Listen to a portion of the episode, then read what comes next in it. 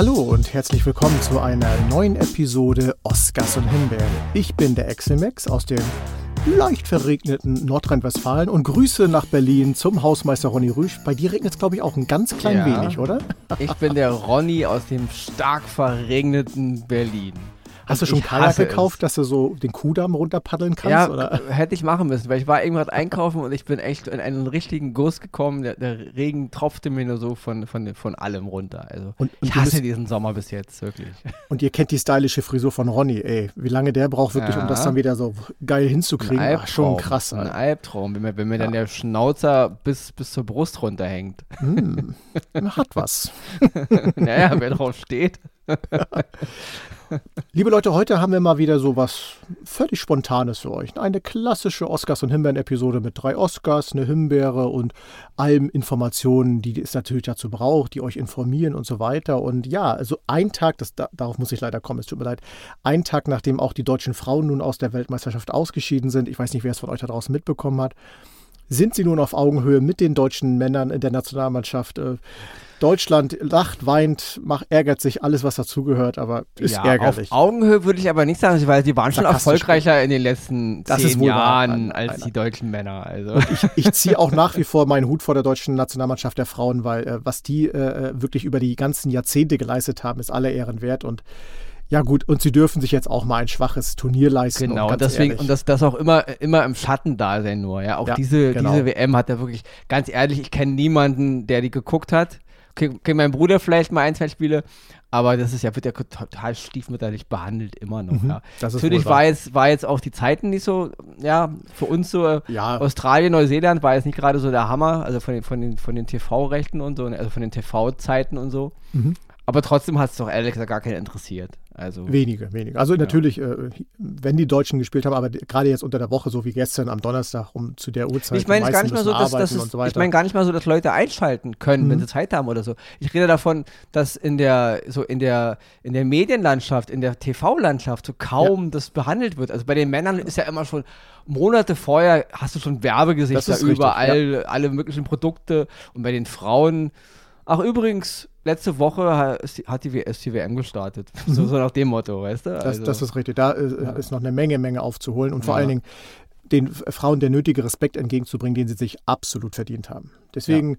liebe Damen, hat nicht sollen sein, gibt auch mal schlechte Turniere, seid nicht traurig drum, macht einfach weiter so und das nächste Turnier werdet ihr uns wieder unterhalten und wir werden wieder Spaß haben und deswegen drauf geschissen, gibt Schlimmeres. So. Genau, und, und, es wird wieder kaum Firmen geben, die Werbung mit euch machen wollen und es wird wieder Leider, kaum ja. einen interessieren in der Medienlandschaft. Vielleicht machen wir das hier bei Oscars und Himbeeren. Vielleicht machen wir mal einen Podcast dann dazu. Einen Podcast ja. zur Frauen-WM. Oder überhaupt genau. einen Podcast zur, zur Nationalmannschaft der Frauen. Aber wir driften gerade voll ab. Ist egal.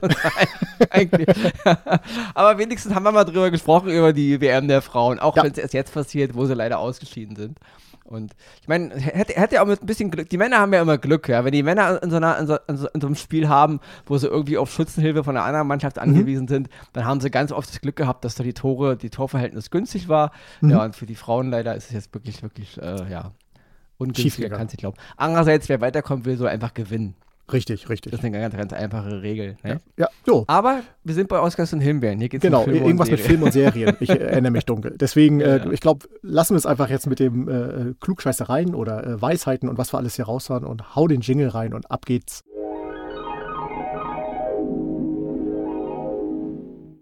Den ersten Oscar, den ich diese Woche dabei habe, ist eine Serie, die ist jetzt bei Disney Plus abrufbar. Und sie ist die Fortsetzung eines Films von 1997. Wer sich erinnert, 1997 kam ein Film in die deutschen Kinos, der hieß im Original The Full Monty und bei uns hieß der Ganz oder Gar nicht. Es ging um so, ein, um so eine Gruppe von Stahlarbeitern in, in Sheffield, in so einer, in der, also ist in, Nord, in Nordengland, so eine Industriestadt, die mal so in den frühen 70er Jahren so eine Uste Blüte hatte, eben als Stahlindustrie und alle hatten Jobs und allen ging es gut. Ja, 25 Jahre später dann, also vom Film aus gesehen, was dann im Jahr 1997 so war, da war das alles nicht mehr so blühend. Und ja, damals ähm, Robert Carlyle in der Hauptrolle, Tom Wilkinson und Mark Eddy, nur um einige zu nennen, es war ein äh, Cast mit mehreren Leuten, kam dann auf die wunderbare Idee, ähm, in ihrer Arbeitslosigkeit, wir machen einfach die Chippendales nach. Also wir so wie wir halt aussehen. Und Klingt super. natürlich, die Typen waren jetzt alle nicht gerade in Anführungsstrichen, ich will jetzt hier kein Bodyshaming mehr machen, aber die waren halt keine großen Hingucker, ja. Also sie waren jetzt kein junger Brad Pitt oder kein attraktiver Pierce Brosnan oder ein heißer George Clooney. Sie waren einfach ganz normale, durchschnittliche Stahlarbeiter, Engländer in Sheffield und äh, mit allen möglichen ja, optischen Attributen, die man da so hat. Und trotzdem kam sie auf die Idee, was die Chippendales können, das können wir auch. Es war damals wirklich ein Überraschungserfolg. Also der Film hat irgendwie nur 3,5 Millionen gekostet und spielte dann aber weltweit 260 Millionen an der Kinokasse ein. Ja? Wow. Und das ist wirklich eine, na, das ist wirklich eine Marge. Da, da würde sich ein James Cameron mit der Avatar 2 aber wirklich nach umdrehen, weil das ist ja nun äh, gar nicht zu vergleichen. Und von Indiana Jones und von Mission Impossible reden wir gar nicht. ja, also das ist wirklich eine Erfolgsquote. Ähm, der Film hatte aber eine abgeschlossene Geschichte. Es war wirklich, es war eine Art Komödie, aber schon mit, mit einem ernsten Background. Sie war echt, echt toll. Die ganzen Hauptdarsteller waren super. Und jetzt eben auch wieder 25 Jahre nach diesem Film, im Grunde auch wieder 25 Jahre später, ähm, hat man jetzt eine Serie aus dem Film gemacht. Wohlgemerkt aber nicht, man hat den Film adaptiert und eine Serie aus dem ursprünglichen Film gemacht. Man hat im Grunde die Geschichte der Jungs weitererzählt. Also es sind wieder dieselben Schauspieler, ähm, dieselbe Truppe von damals, alle jetzt natürlich nochmal 25 Jahre älter. Und was machen die heute? Ja, es ist eine achteilige Miniserie. Sie ist unter der, der Rubrik Star zu sehen bei Disney Plus. Und ja, man ist im ersten Moment natürlich skeptisch, wenn man sich denkt, ja, oh, schon wieder eine dieser Fortsetzungen. Aber es funktioniert, ja. Es ist äh, wunderbar erzählt, es ist, die, es ist ruhig erzählt, es ist, man ist bei den Charakteren und alle spielen auch wieder toll. Alles natürlich im Zeitgeist von heute. Und das ist auch einer meiner Kritikpunkte an der Serie. Der muss sein, diesen ganze, diese ganzen Woken-Themen, die nerven langsam echt, Leute, ja. Also, wir hatten das schon ein paar Mal, aber wenn sich Dinge organisch entwickeln aus einer Geschichte heraus, bin ich der Erste, der sagt, ja, dieses, ich nenne es ja auch ein bisschen immer Pseudo-Vogue, weil so Vogue ist das nämlich alles gar nicht. Aber wenn das so mit der, mit der Brechstange wiederkommt, dass wieder alles Mögliche berücksichtigt werden muss, einiges passt, aber einiges passt auch nicht. Da gibt es eine Menge Filme gerade und eine Menge Serien, auch deutsche Serien, die daran ein bisschen ersticken. Ist aber hier bei der Serie The Full Monty, die bei uns übrigens heißt ähm, ganz oder gar nicht die Serie, okay. Im Original heißt sie einfach nur wieder The Full Monty. Eben die volle Montur, es geht um Striptease im Film, die volle Montur. Es ist auch wieder sehr amüsant, weil diese, diese, dieser Satz wird gesagt im Film. Auch im Deutschen gibt es eine Szene, wo sie bei uns sagen, oh, aber wir ziehen ganz blank. Und dann sagt ja jemand anders, die volle Montur. Man nennt den Film doch einfach so. Aber gut, er heißt bei uns eben ganz oder gar nicht. Deswegen heißt er bei uns auch ganz oder gar nicht die Serie. Klingt irgendwie wie Akte X der Film, ja, aber gut. ähm, auf jeden Fall, die acht Folgen funktionieren. Es ist auch eine Miniserie, wie ich schon sagte. Sie ist dann auch beendet. Es wird keine zweite oder dritte Staffel geben, ja. Es ist toll, nochmal die ganzen Schauspieler zu sehen, also diese ganze alte Garde. Und ja, und die Geschichten sind natürlich ein bisschen anders verlagert. Es ist jetzt nicht so, nicht so die Geschichte, ist ja auch albern, nochmal zu, zu, zu, zu einer Art Reboot zu machen. Das machen sie nicht. Sie erzählen wirklich die Geschichte dieser Männer, dieser Jungs weiter. Und das ist wirklich wunderbar gemacht. Es ist, es ist wirklich, wie ich eben schon sagte, sehr, sehr, sehr ruhig erzählt, sehr, sehr, sehr, ja, also es erschlägt dich nicht, es ist wirklich schön gemacht mit einer Ruhe. Ich mag ja sowieso diese Art von englischen Serien, ich mag aber auch dänische Serien und auch französische Serien, aber ich mag diese Art, auch wie die Engländer manchmal so Serien machen und hat mir wirklich mega gefallen. Und ich will noch mal ein Wort zu Robert Carlyle sagen, der natürlich damals im Film die Hauptrolle spielte und hier im Grunde auch so wieder die treibende Kraft ist. Er spielt halt den, ja, den Anführer in Anführungsstrichen, hat damals schon nicht richtig funktioniert und funktioniert diesmal auch nicht richtig, aber ist egal. Robert Carlyle, natürlich damals ähm, 1996 mit Trainspotting im Grunde weltweit bekannt geworden. Und der Film The Full Monty kam auch wirklich dann ein Jahr später. Also es war wirklich so ein, da, hatte damals so einen Lauf. Erst Trainspotting mit seiner hervorragenden Performance von Back, Backbee und dann natürlich The Full Monty ganz großes Kino. Und dann war auch Hollywood für ihn offen. Und dann hat er ja auch damals in äh, James Bond 1999 den Bösewicht gespielt. Mit immer noch, meiner Meinung nach, den besten Bond-Titel, den es je gegeben hat. Und zwar Die Welt ist nicht genug. Ja, ich liebe diesen Titel. Der Film war solide, nicht besonders, ähm, war noch ein Pierce Brosnan, James Bond, aber ich liebe diesen Titel, ja. Die Welt, also The World is not enough im Original, die Welt ist nicht genug. Also krasser kann man nicht. ich finde, das ist nur meine Meinung. Ja. Ich liebe diesen Titel, ja. Und Robert Carlyle, noch ein Wort, in dem Film Yesterday von 2019 von Danny Boyle wieder, der auch Transporting gemacht hat, hat Robert Carlyle eine alte Version von John Lennon gespielt. Also was wäre, wenn, äh, wer den Film kennt, Yesterday, in dem Film äh, gibt es die Beatles im Grunde nicht. Und ähm, John Lennon wird natürlich demzufolge 19, 1980 nicht ermordet und lebt dann eben noch im Jahr 19, 2019. Und Robert Carlyle spielt einen alten John Lennon, den es nie gegeben hat, ja. Und das ist so, so toll, wie er diesen alten John Lennon spielt, ja. Also Robert Carlyle, ein ganz, ganz toller Schauspieler, der leider nicht diese, ja, nicht diese ja, Berühmtheit hat und, und diese, diese, ja, dieses Rollenangebot, was er eigentlich verdient hätte, ja. Er hat auch mal Adolf Hitler gespielt, das ging irgendwie gar nicht. Also irgendwie optisch, weil er auch viel zu klein ist. Und, aber es ist Robert Carlyle irgendwie hat es auf eine skurrile Art auch funktioniert, ja. Auf jeden Fall toller Schauspieler und er trägt auch wieder teilweise diese Serie, also Full Monty, acht Folgen zu sehen auf Disney Plus. Wer den Film gemocht hat, unbedingt die Serie gucken. Wer den Film nicht kennt, der Film ist auch drin bei Disney Plus, könnt ihr euch beides angucken. Erst den Film, dann die Serie, kann ich echt jedem nur empfehlen. Damit komme ich zu meinem Oscar diese Woche. Und zwar geht es um die Serie Joe Pickett, die auf Paramount Plus läuft. Im Groben geht es um einen Wildhüter, Schrägstrich, äh, Jagdaufseher, der in einem kleinen Ort in Wyoming, Saddle Strings, äh, seinen neuen Posten bekommt und mit seiner Familie in ein Haus zieht, schön im Wald lebt und eigentlich das Leben führen kann, was er sich immer gewünscht hat, denn er wollte als Kind schon immer Jagdaufseher werden. Doch wie es natürlich so ist, rückt er da in eine Stadt ein, wo es ja nur so vor Intrigen so äh, sprudelt, auf Deutsch gesagt. Es gibt eine reiche Familie, die das Sagen hat. Es gibt diesen einen Menschen, der jetzt seinen alten Job hingeschmissen hat und jetzt das große Geld machen will, weil irgendein großer Konzern natürlich in dieser Gegend irgendwas Großes aufbauen will. Viel mehr will ich gar nicht dazu sagen, aber in diese ganze Geschichte rutscht der Wildhüter rein, der eigentlich nur da ist, um die Natur zu beschützen, zu gucken, dass die Jäger zur richtigen Zeit jagen, dass die Tierpopulation aufrechterhalten wird und so weiter und so weiter. Das Ganze, ich habe die Serie erst so als einfach als Krimiserie geguckt und gedacht, ja, ein bisschen Drama ist dabei, aber wenn man diese zehn Episoden dieser ersten Staffel, denn die zweite Staffel fängt dieser Tage irgendwann an, geschaut hat, dann sieht man diese Message eigentlich, die dahinter steckt, und zwar, was der Mensch der Natur eigentlich antut und das sogar schon beginnend in diesen kleinen Dörfern teilweise. Geht nicht immer nur darum, die großen Städte oder die großen Konzerne, die wir haben, sondern auch diese kleinen Sachen, die wir Menschen der Natur einfach antun. Und das sieht man da wunderbar. Neben den ganzen anderen Dingen, die dazugehören, Joe Pickett in seiner Familie, Finanzsorgen, drei Kinder und so weiter, und dann das Große halt in der Stadt mit den Intrigen, den Lügen, den Schicksalen, die dort äh, passieren. Tolle Serie, muss ich wirklich sagen. Die lief so unter Radar. Ich habe die so nebenher irgendwann gefunden und habe die angeschaut und gedacht, klasse. Die ist richtig gut und vor allen Dingen mit einem Finale in dieser zehnten Episode, wo man wirklich von der ersten bis zur ungefähr 51. Minute da sitzt und richtig Herzrasen kriegt, weil die so vollgepackt ist mit Auflösungen, mit Geschichten, mit äh, ja, Ereignissen, auch Action, die, wo man wirklich denkt, so, wow, das hat sich wirklich gelohnt, diese ganzen neun Episoden davor zu gucken, die bis dahin aufgebaut sind. Rundum muss ich sagen, eine spannende Serie, wirklich gut gemacht mit tollen Aufnahmen. Es äh, geht ja um auch das Land Wyoming, wo ich selber schon gewesen bin und wirklich sagen kann, absolut ansehen, weil da kommt man ins Träumen, so die Ferne, alles, was dazugehört.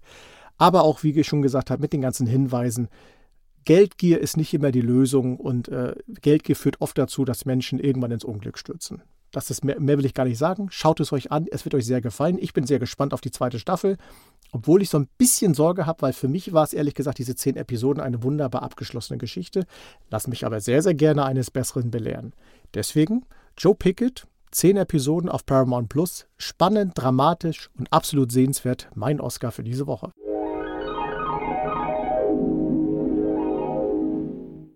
Sehr schön, das hast du sehr, sehr gut gemacht. Alles, da, da, war alles dabei, wofür man dich so liebt, glaube ich, ja? Oh, jetzt schwitze ich aber auch. Huh. Genau, und ich erspare mir jetzt auch jegliche Kommentare, ich will das überhaupt nicht ruinieren, ja? Ah, schön. Ein schöner Oscar präsentiert von to Max.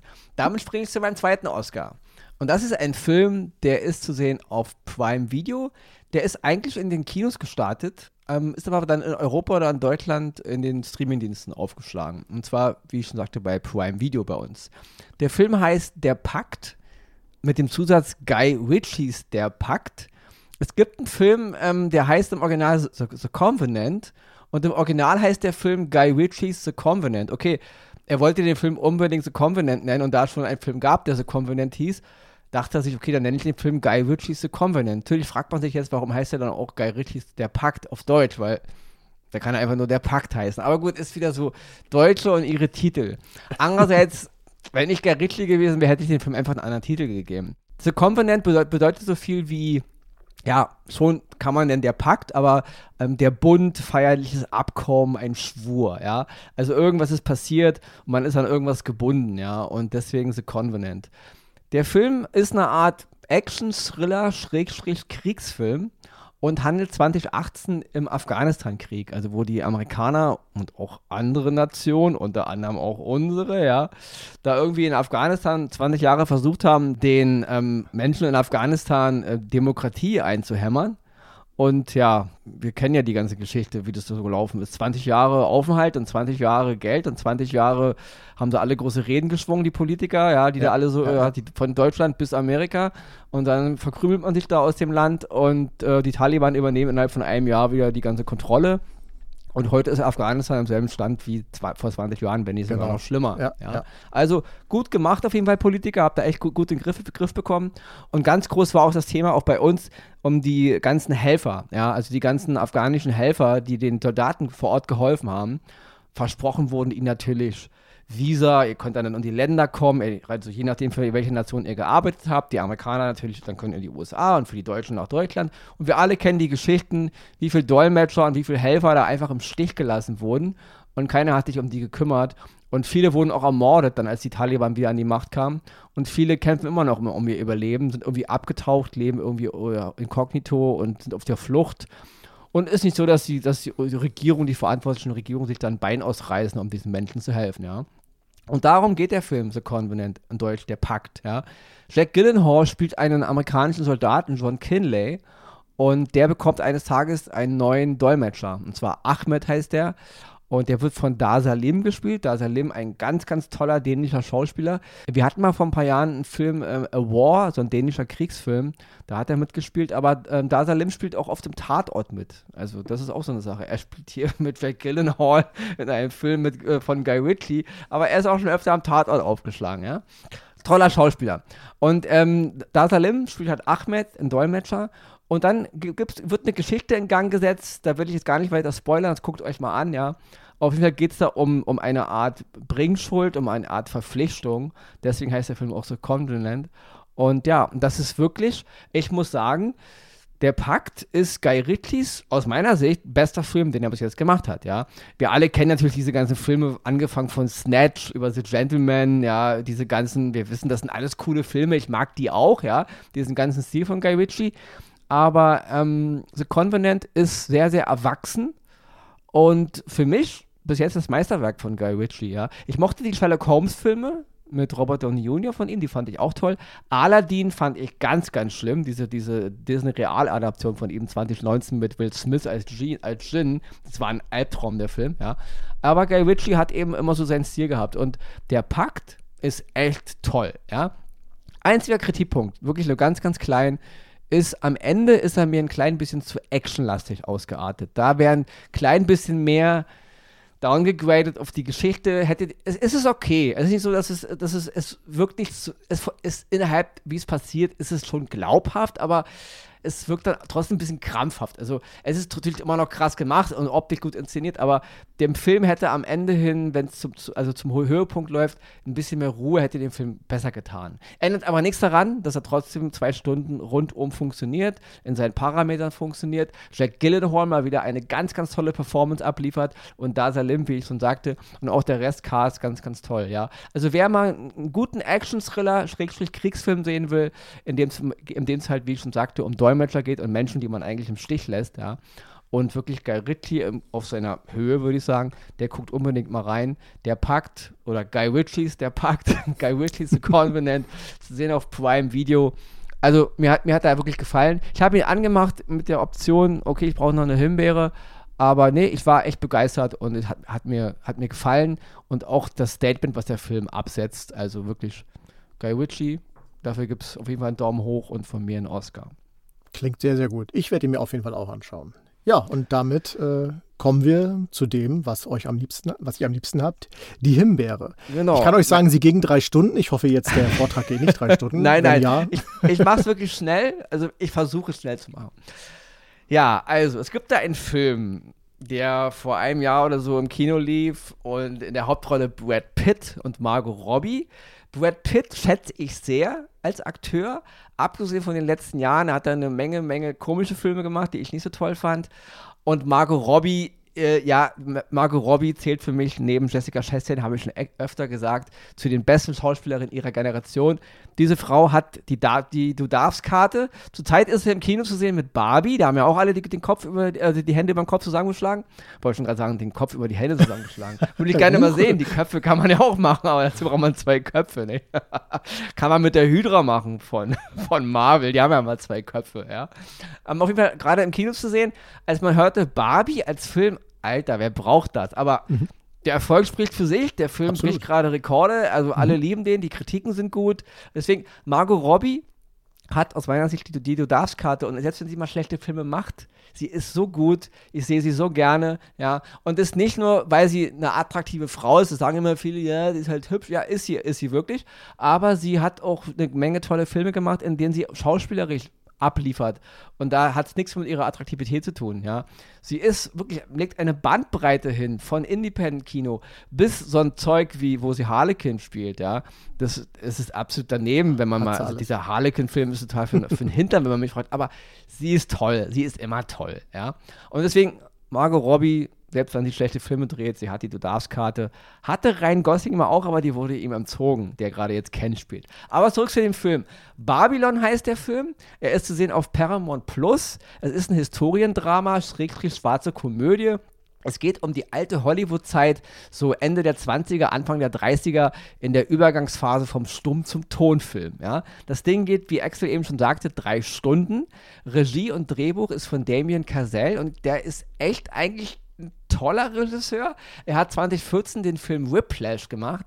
Ein brachial guter Film, also den könnte man auch nochmal nebenbei als äh, Oscar erwähnen. Dann noch La La Land, den haben alle gemocht. Ich fand ihn so lala halt, ja, ich fand La La Land so? lala. Und 2018 dieser Film First Man, wo ähm, auch äh, Ryan Gosling, der auch La La Land spielte, ähm, Neil Armstrong spielte, also mit der Mondlandung und so. Fand ich interessant, war es nicht gerade ein Meisterwerk, ja. Also ich will immer sagen, Damien Cazell ist, ist, ist ein interessanter Regisseur. Und er hatte vor über 15 Jahren die Idee für diesen Film jetzt, Babylon, ja. Also, wie gesagt, ein Film über die, über die Zeit, wo der Stummfilm zum Tonfilm überging, diese ganze Opulenz dieser Zeit, dieser, dieser, diese Phase des alten Hollywoods, wo alles riesengroß war und, und diese Dimension, wie man halt kennt, wo, wo Hollywood wirklich weltweit so eine Art Traumland war und, und Stars waren wirklich halbe Götter von anderen Planeten, ja. Also eine ganz verrückte Zeit, aber eben auch noch Stummfilm. Und dann kam der Tonfilm. Hat dann nochmal das Ganze wie nennt man so schön, halber alten Gamechanger, ja. Also auf jeden Fall viele Schauspieler und Schauspielerinnen, die gestern noch Stummfilms Megastars waren und auf einmal sprechen sollten, kamen damit nicht klar, weil sie mussten ja nie sprechen, ja. Sie, viele hatten keine gute Stimme und einige konnten sich auch die Texte nicht merken. Also sind Stummfilmstars nicht automatisch auch Tonfilmstars geworden. Mhm. das ist, also vorweg, der Film kriegt von mir zwar eine Himbeere, weil er in seiner ganzen Dimension, die er hat und was er mir so, wie er es mir erzählen will, te teilweise echt nicht funktioniert, ja. Also es ist zu zerfasert, es ist zu drüber, der Film schwankt auch hin und her zwischen absoluter Ernst Ernsthaftigkeit und absolut, absolut überdrehten schwarzen Humor. Vieles wirkt bruchstückhaft, zerstückelt. Der Film hat keine richtige Geschichte, es ist alles immer nur so, so, so einzelne Fragmente, ja. Und deswegen kann ich dem Film keine, äh, keinen Oscar geben, weil er äh, funktioniert einfach teilweise nicht.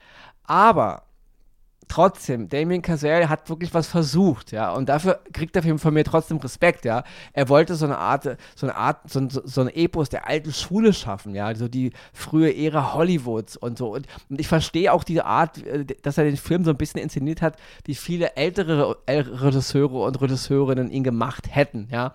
So ein bisschen aus der Zeit gefallen. Ähm, das honoriere ich ihm wirklich an. Ich verstehe seine Vision, ich verstehe seine Idee und der Film hat auch in drei Stunden sollte er die auch haben, so drei, vier, fünf Szenen, die echt gut sind. Die, also die echt so gut sind, dass ich so denke, wow, wenn, wenn die den Film ein bisschen mehr getragen hätten und wenn der Film ein bisschen mehr so geworden wäre wie diese 4, 5, 10, dann wäre es eine begnadete Hommage geworden ans Kino allgemein und auch an die Zeit dieser Stummfilm, Schrägstrich, Übergangs- und Tonfilm-Ära. Wirklich ganz, ganz groß. In der Hauptrolle, wie ich schon sagte, Margot Robbie und Brad Pitt und Diego Calva. Diego Calva spielt Manny Torres, so einen ja, spanischen Einwanderer, der halt so in Hollywood Fuß fassen will, der halt träumt, im Kino zu arbeiten oder mit dem Kino zu arbeiten.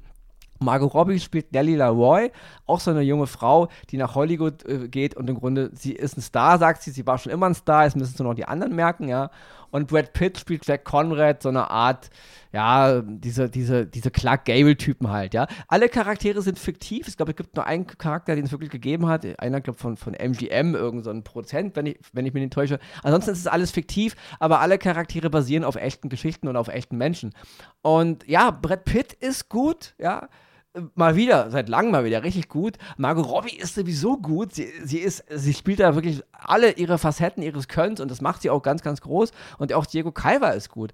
Aber wie ich schon sagte, der Film an sich funktioniert nicht. Also es ist wirklich, ich wollte es gut finden und, und, und, und, aber wenn ich mir irgendwie drei Stunden lang, sind zwei Stunden lang im Grunde nur Partyszenen, Ausschweifung, ja, riesige Hollywood-Partys, riesige Orgien, alle treins miteinander, wir sehen nur nackte Körper und alles ist ganz toll kann man machen, aber ja, Leute, ich habe wirklich überhaupt nichts ja, gegen nackte Menschen. Ich bin Freund von nackten Menschen. Ich finde nackte Menschen schön, ja, jeg jeglicher Couleur und jeg jeglichen Geschlecht. Ich habe da, aber irgendwann langweilt es mich auch zu Tode, ja.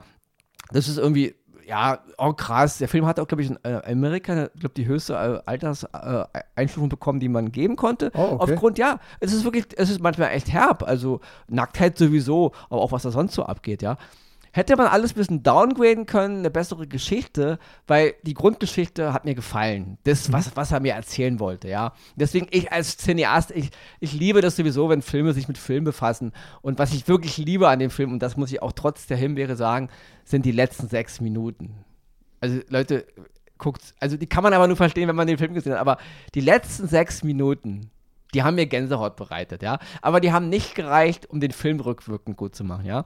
Also, Babylon zu sehen auf Paramount Plus. Meine Himbeere diese Woche, aber schweren Herzens, weil, ähm, ja, ich hätte es gern geliebt, ja. Ja, und damit ab zu Excel fürs Finale. Klingt auf jeden Fall nach einem Achterbahn der Gefühle in diesen drei Stunden. Nicht schlecht. Ja, liebe Leute, das war's auch schon. Äh, wir werden jetzt, glaube ich, wieder unser Kanu nehmen, zurück nach Hause paddeln oder wie auch immer.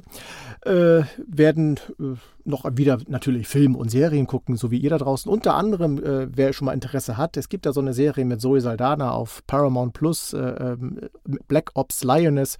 Schaut sie euch schon mal an. Wir werden nächste Woche darüber reden, warum, weshalb, wieso. Es ist wieder Taylor Sheridan-Zeit, so viel sei gesagt.